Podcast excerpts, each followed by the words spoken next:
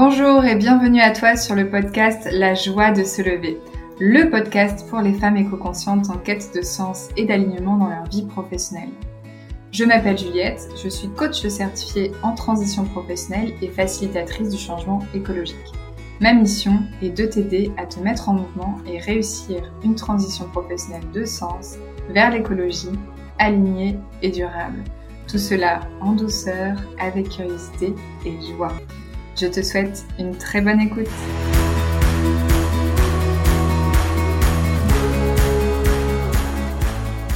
Bonjour et bienvenue dans ce troisième épisode avec Camille. Nous la retrouvons aujourd'hui dans sa phase printemps, la phase printemps de sa transition professionnelle. Cette phase, c'est celle du renouveau de soi, du coming out de notre true self, cette phase de découverte pendant laquelle on expérimente des nouvelles choses pour trouver ce qui nous correspond vraiment à nous-mêmes. Dans le premier épisode, c'était l'épisode automne, euh, c'est celui qui a une petite feuille d'érable orange euh, au début du titre. Camille nous a parlé de son éco-anxiété et de la question du plaisir au travail qui ont été les deux éléments déclencheurs euh, de sa reconversion. Dans le deuxième épisode, qui était l'épisode hiver, Camille nous partageait son envie de retrouver sa joie de vivre sans savoir vraiment comment, et elle nous a partagé ses peurs et notamment celle de rester en sécurité financière pendant sa reconversion. Nous l'avons quittée à la fin de cette phase hiver avec une estime et une confiance en elle qu'elle ne se connaissait pas et une totale acceptation d'elle-même et d'un de ses rêves d'enfance. Je vous propose dès maintenant de retrouver Camille là où on l'avait laissée, à son rêve d'enfant. Alors Camille, on brûle tous et toutes d'impatience depuis le dernier épisode. Tu nous as parlé de ce rêve d'enfance que tu ne voulais pas accepter au début et qui finalement était là. Raconte-nous alors où t'as mené ta quête de sens. Alors du coup, je démarre dans, dans trois semaines là. Je prends un congé formation que je démarre du coup là au mois d'octobre pour euh, faire mon CAP fleuriste et les cours en, art floral pendant dix mois grâce à un dispositif qui s'appelle Transition Pro où du coup je peux le faire en toute sécurité. Ma vocation du coup c'est de travailler autour de la fleur. C'est quelque chose qui m'a toujours passionnée. Forcément aujourd'hui c'est pas un, un, milieu et c'est peut-être aussi une des raisons pour lesquelles euh, je, je le repoussais aujourd'hui, mais c'est pas un milieu euh, qui est très responsable et très éthique. Pourtant, la fleur en soi, c'est un produit normalement naturel, du vivant. Donc voilà, j'ai pas encore toutes les réponses euh, sur euh, où me mènera exactement ce projet, mais là déjà c'est d'avoir euh, la formation qui valide mes compétences, c'est de pouvoir travailler autour de la fleur grâce au CAP et aussi les stages que je vais faire en entreprise, de vraiment être à fond dans ce milieu pendant pendant plusieurs mois pour voir ce que ça me fait, ce que ça me procure, s'il y a des choses qui me changent, enfin qui me manquent ou qui changent par rapport est-ce que je pouvais mener en entreprise jusqu'à présent. Et forcément aussi aujourd'hui, je l'aborde euh, complètement différemment. Euh, j'ai envie d'aider à transformer ce, milieu-là. Il y a plein de choses à faire, il y a déjà beaucoup de choses qui sont en marche. Et du coup, dans cette transition, j'ai aussi rencontré euh, mm. beaucoup d'acteurs parce que du coup, il y a un peu un moment où on interroge, comme le collectif de la fleur française, comme des personnes qui lançaient des fermes florales, comme des fleuristes qui voulaient être dans une démarche engagée. Ça m'a donné envie de faire partie de, de ce mouvement. Ouais. Donc voilà, je, me reconnecte euh, à la fleur euh, et, on verra où, me mène exactement le projet, mais c'est déjà une première étape. Est-ce que tu sais un petit peu comment elle s'est dessinée justement cette vocation? Est-ce qu'il y a eu des étapes charnières? On en parlait un petit peu déjà euh, au, précédent épisode, mais est-ce qu'il y a d'autres choses qui t'ont assuré que c'est la bonne voie pour toi? C'est quelque chose qui était présent parce que donc quand j'étais petite, je voulais être fleuriste. J'avais déjà travaillé chez une fleuriste. On m'avait dit de suivre un parcours plutôt général, de pas me fermer les portes, que c'était un métier qui pouvait être compliqué. Donc c'est ce que j'ai suivi et aujourd'hui ça m'a amené euh, plutôt vu que j'aimais la créativité dans les services plutôt communication d'entreprise et puis euh, là vraiment en fait ce que je me suis rendu compte de ce qui me manquait et que je pensais faire en fait euh, en perso, c'était tout le travail manuel. Mon travail qui était très euh, plutôt cérébral, euh, stratégique. Je, je faisais beaucoup de mes mains. J'adore la couture, j'adore les ateliers créatifs. je faisais aussi des couronnes de fleurs, des, enfin, je, je faisais de mes mains et je me suis vraiment rendu compte que j'étais pas obligée d'avoir le pro et le perso à côté, que je pouvais peut-être réussir à avoir un projet qui, qui liait les deux. En, en fait, ça a aussi été euh, bah, il y a le workbook où on travaille euh, le troisième, enfin du troisième chakra, la vision, la vocation, où il y a toute une partie un peu rétro, où j'ai vraiment du coup bah, regardé où j'en étais, quel choix j'avais fait et où j'en étais aujourd'hui. Et j'avais cette sensation bizarre que du coup en fait j'étais pas du tout à ma place. enfin que je m'étais laissé un peu suivre mm. et que j'étais pas à ma place dans ce que je menais là. Et surtout quand j'écrivais la vision, il y a un peu l'exercice connu de la baguette magique. Si demain j'avais aucun souci, etc. Si j'écris ma mm. vision, ben en fait ça c'était encore très présent dès la première dès le premier objectif, quand c'était écrit, il y avait quand même la fleur qui était là, même si c'était dans le jardin, c'était là. Et, vraiment, du coup, je me suis dit, euh, bah, dans ce que j'ai envie de vivre, c'est présent, et je suis jamais allée au bout de ça. Et euh, là, il faut que j'aille au bout, il faut que j'aille tester ça jusqu'au bout. Mais ça a toujours été quelque chose qui m'animait. Et je pense aussi que, bah voilà, quand on parle de la fleur, c'est, moi, je vois que de la joie autour. Je recherchais cette joie de vivre quand on voit des fleurs, quand on voit toutes les couleurs, toutes les variétés, quand on en offre, quand on, en, offre aussi euh, à soi-même, même quand, par exemple, il y en a par rapport au deuil, etc. C'est quand même pour apporter de la joie ou pour apporter euh, une certaine beauté. Et du coup, je voyais que du positif autour de ce sujet-là qui m'a en plus toujours euh, passionnée et que j'avais toujours aimé en perso. Je me disais, bah, en fait, pourquoi ne pas y aller aussi dans le pro et, et en plus, tout ce que j'ai appris sur la transformation, ça peut aussi aider euh, et je peux aussi apporter ma part dans un sujet qui me, qui me passionne. Mmh, carrément. C'est hyper inspirant. Et euh, oui, c'est vrai que les fleurs, c'est aussi porteur de messages. Je me rappelle dans une de tes méditations ou visualisations qu'on avait faites, il y avait une fleur. C'était marrant parce que ça représentait à la fois, je sais plus le nom de la fleur, mais c'était à la fois euh, ce côté un peu créatif, euh, cette, cette, nouvelle liberté aussi que tu t'offrais, et à la fois c'était le symbole de la sécurité. Oui, il me semble que euh, c'était le delphinium. Oui. Et oui, j'avais regardé du coup la définition, enfin la signification, parce que les fleurs peuvent avoir de la signification, et je m'étais dit pourquoi je vois cette fleur-là en particulier alors que je la connaissais pas forcément plus que ça. Et effectivement, elle avait une signification bien propre à ce moment-là qui correspondait à où j'en étais ça, c'est comme si qu'elle me parlait aussi pendant cette reconversion. Mm. Ça va être très spirituel aussi, mais, mais voilà, euh, c'était quand même toujours présent dans mes visions, dans mes reconnexions. Si je faisais du vélo, il y avait des fleurs qui étaient présentes euh, dans mes sacoches. Enfin, je sais pas comment dire, c'était toujours présent et ça, c'était comme le fil conducteur un peu de, de tout ce que je mm. travaillais. Trop beau. Comment ça s'est passé du coup euh, quand tu as eu cette, ce fil conducteur où tu t'es dit ça y est, j'ai envie de bah, de le suivre enfin et de m'autoriser à, suivre euh, ce chemin-là?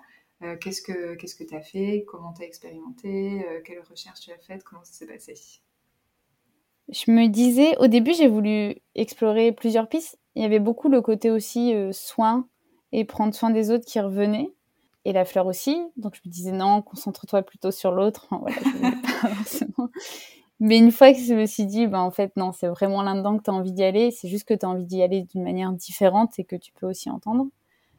je me suis dit, ok, bon, bah, c'est plutôt clair que j'ai envie de, de, travailler la fleur, que du coup, c'est plutôt l'artisanat, retourner à quelque chose euh, où on fait de ses mains. Et j'ai commencé en fait à, rencontrer euh, des personnes. En fait, dès que j'entendais parler d'une personne qui avait euh, changé de vie, de métier, je proposais euh, qu'on mange ensemble ou de se prendre un café ou de se voir ou d'échanger par téléphone, juste pour écouter un peu euh, leur histoire, euh, savoir ce qu'ils avaient fait. Par exemple, j'avais entendu parler de personnes qui s'étaient reconverties dans la pâtisserie ou des choses comme ça, donc plutôt des métiers qui tournaient autour de l'artisanat.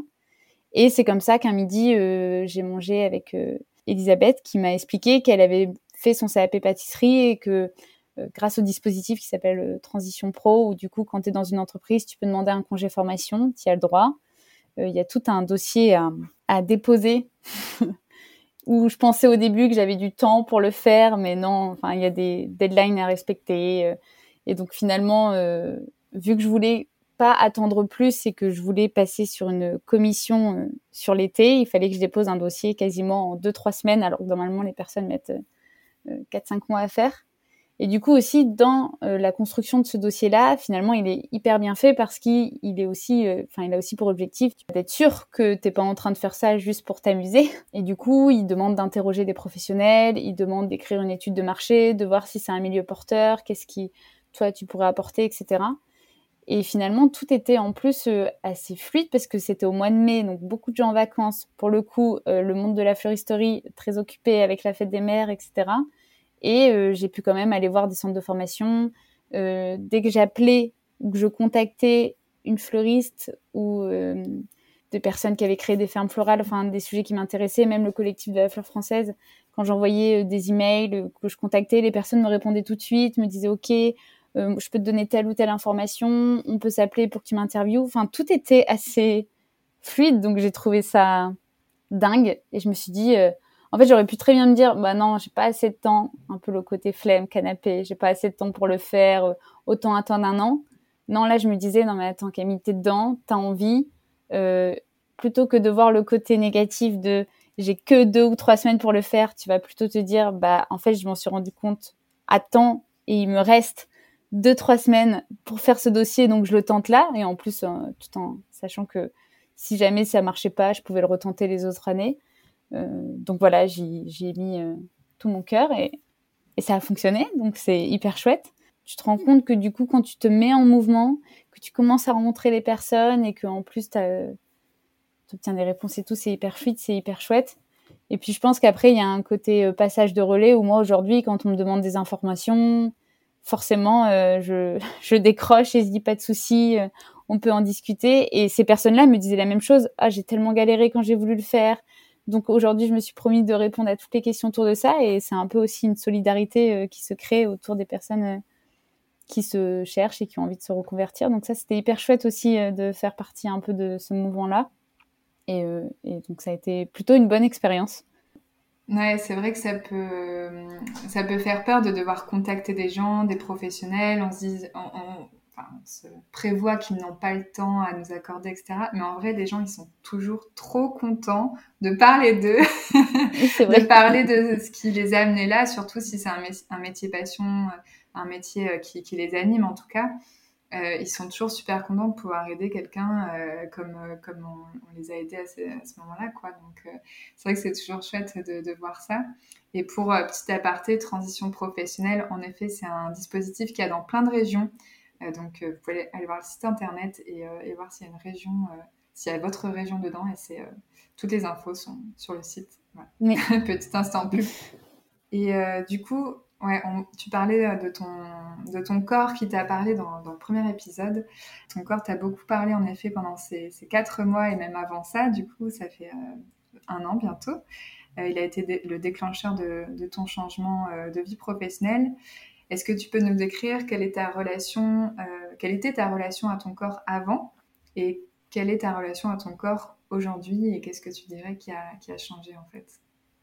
Alors, c'est pour moi une question un peu spéciale parce que du coup, j'ai jamais eu une très bonne relation euh, avec mon corps. Euh, je l'avais même travaillé en thérapie quand j'ai commencé à avoir tous ces maux d'estomac pour comprendre qu'est-ce qui se passait. J'ai compris que quand même mon corps n'était pas un ennemi mais plutôt un ami, que quand j'avais ces maux de ventre, etc., c'était bien qu'il cherchait à me dire quelque chose.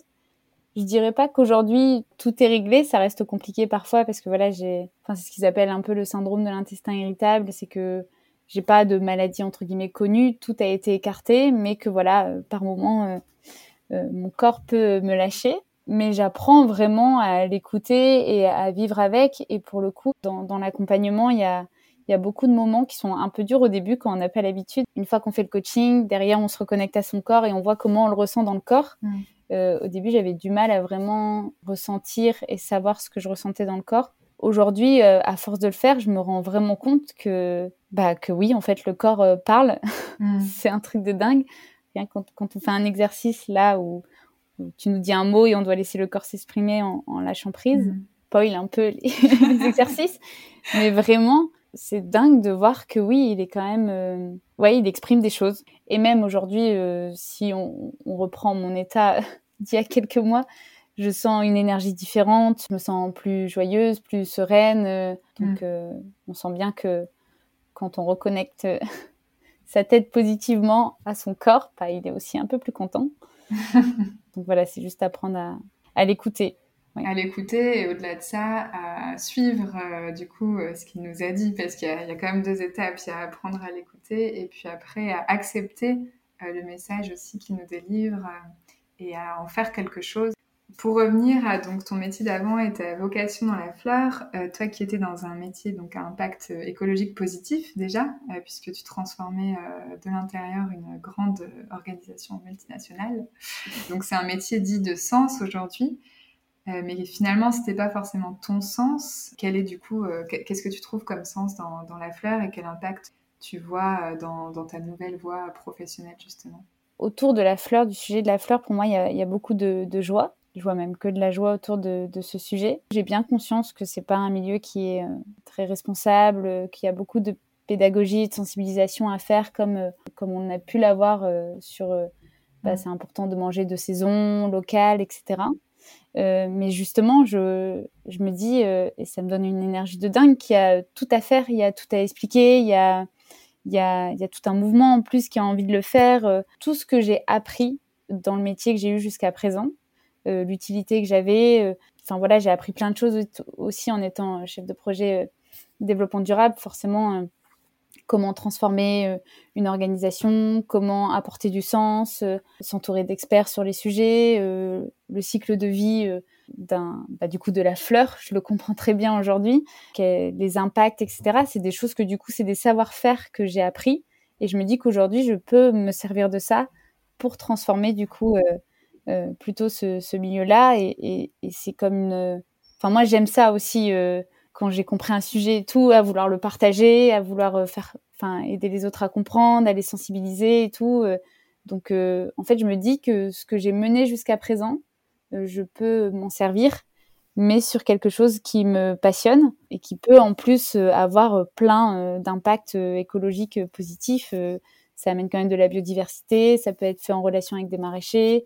C'est quand même aussi important pour le bien-être de savoir faire plaisir et se faire plaisir. Donc, c'est quand même un, cadeau qui au moins n'est pas fait de plastique et fait je ne sais où. Enfin voilà, c'est des choses qu'on peut qu'on peut suivre. Je crois beaucoup en ça et du coup, je me dis qu'il y a beaucoup de choses à faire et du coup, je trouve ça même plutôt cool de pas arriver dans un secteur où tout est déjà fait entre guillemets et où il n'y avait plus qu'à suivre. Euh, je me dis qu'il y a moyen de Enfin, ça me donne beaucoup d'énergie d'avoir envie de transformer ça. Oui, c'est vrai qu'on pourrait se dire que c'est l'inverse, genre oh là là, il y a tout à transformer, mais vu que c'est ton sens à toi, c'est euh, mm. c'est ce qui te donne bah, justement du plaisir dans ta vie professionnelle, c'est ce qui te donne la joie, bah, ça te donne envie et ça te donne de l'énergie euh, d'y aller quoi. Et justement par rapport à cette joie qui était ta problématique euh, quand tu es venu me voir, retrouver cette joie de vivre, où tu dirais que tu en es aujourd'hui?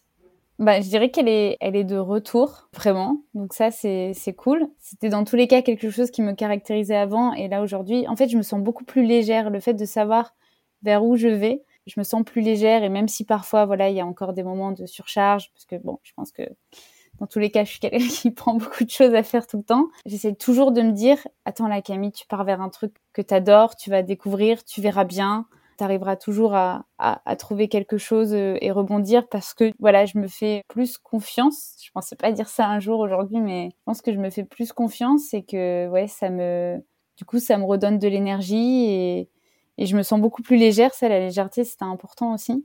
Un petit tips d'ailleurs, euh, quand on quand on a un réveil, enfin moi du coup c'est sur l'iPhone, tu peux écrire une phrase dans normalement d'alarme. Enfin, tu peux dire, bah, ça, c'est l'alarme du réveil, ça, c'est l'alarme de ma sieste ou autre. Et moi, je m'écris des messages pour que ce soit la première chose que je vois le matin. Genre, euh, t'inquiète, ça va aller. tu sais ce que tu fais ou des choses comme ça. Et ouais, j'essaye toujours de me reconnecter à ça, euh, même dans les moments un peu plus de, stress et tout. Mais en tout cas, je sens qu'aujourd'hui, euh, ouais, il y a comme un peu un poids qui s'est retiré et que juste, je me sens vraiment en mouvement et j'ai plutôt confiance euh, dans le fait que ça pourrait, euh, que ça pourrait fonctionner. Oui, finalement, cette confiance, euh, elle se garde, et peu mm. importe les, aléas, même si tu peux redouter, mais tu sais qu'en tout cas, tu as, retrouvé ce, ce, que tu cherchais, ta mm. légèreté, ta joie, et que tu te fais confiance pour savoir la retrouver aussi quand on a besoin. Ouais, fond. Trop bien. et eh ben écoute, on va terminer euh, ce, cette partie-là sur cette belle, euh, belle joie. Et puis euh, ben, on se donne rendez-vous pour le prochain qui est l'été. Avant de retrouver Camille dans sa phase été au prochain épisode, je vous propose de passer à la partie coaching pour vous partager à la fois mon expertise, mon expérience et aussi des questions capacitantes si vous vous êtes reconnu dans le témoignage de Camille, notamment dans cette phrase que, dont je vais parler du coup euh, dans cette partie-là, qui est cette sensation bizarre de ne pas être à sa place. Euh, Camille parle de s'être un peu laissé porter finalement. Euh, moi aussi j'ai eu ce sentiment jusqu'à mes 29 ans en fait et à mes 29 ans j'ai eu un peu l'effet d'un réveil comme si j'avais passé les 15 dernières années le, nez un peu en l'air, la tête dans les nuages, que je m'étais laissé, guider par euh, mes parents, par la vie, par le choix des autres ou par le non-choix, pour faire plaisir aussi ou sans vraiment avoir conscience de, moi en fait. Pourtant, quand je repense à mes décisions, j'avais vraiment l'impression de les prendre par moi-même, mais je me connaissais pas vraiment et du coup, je me rends compte aujourd'hui que je faisais que répondre aux injonctions euh, parentales et sociétales. Avant de continuer, je fais une petite aparté. Euh, c'est vraiment ok. C'est un chemin par lequel moi, par exemple, je suis passée pour arriver jusqu'ici aujourd'hui. Et aujourd'hui, je peux être coach grâce aussi à cette expérience. Donc, si vous ressentez cette même impression de ne pas être à votre place, de ne pas vivre pleinement votre vie, si vous vous dites aussi que c'est pas possible que ça et qu'il y a peut-être autre chose qui vous rendrait pleinement épanoui, c'est le cas.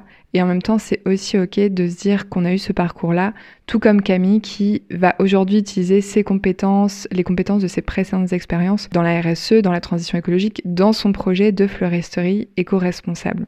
Pour revenir à cette réponse aux injonctions parentales et sociétales, pourquoi euh, ça se passe comme ça? Alors il y a plein de raisons possibles, hein, mais ce qui nous concerne en tout cas tous et toutes, euh, c'est le fait qu'on apprenne, on n'apprenne pas justement à avoir conscience de soi. L'éducation telle qu'elle est proposée aujourd'hui ne pousse pas à l'autonomie de l'enfant ni à suivre sa propre voie, mais plutôt à être un bon élève, être un bon élément, à euh, suivre les ordres, à suivre des instructions. Et pour les petites filles, encore plus, euh, l'éducation est basée sur le modèle de la perfection, de la petite fille parfaite, et aussi sur le modèle du faire plaisir aux autres. Plus que pour un garçon, on va demander à une petite fille d'éviter le danger, le risque. La femme, c'est celle qui rassure, qui sécurise, qui assure le foyer. C'est celle aussi qui arrondit les angles euh, dans les relations. Donc, c'est quelqu'un qui n'est pas dans la compétition, etc. Ce qui fait que euh, on n'apprend pas en fait à stand up for ourselves, tu vois. il faut ne pas déranger, ne pas faire de vagues, ne pas se faire remarquer, et on apprend à donner et à estimer, euh, à être dans un amour en fait de l'autre plus que de soi-même. Ce qui nous manque euh, face à cette éducation patriarcale, ce sont des autorisations. Et je vous propose de vous en donner à vous-même et de ne pas attendre l'aval des autres. Dès aujourd'hui, vous pouvez vous donner l'autorisation de vous estimer. Peu importe ce que vous avez fait ou pas fait dans votre vie, dans votre journée, vous avez de la valeur. Rien que par le fait d'être, rien que par le fait d'exister, autorisez-vous dès aujourd'hui à vous estimer, à avoir de la valeur pour vous-même. Autorisez-vous à faire vos propres choix. Autorisez-vous à accepter votre différence? C'est celle qui fait votre unicité. Et l'unicité, les personnes qui sont uniques, c'est ça qui fait la richesse aussi de ce monde. Autorisez-vous vos envies. Oui, je sais que soi-disant une femme a moins d'envie qu'un homme et peut plus les contrôler, mais c'est faux. Autorisez-vous à vous reconnecter à vos envies à vous.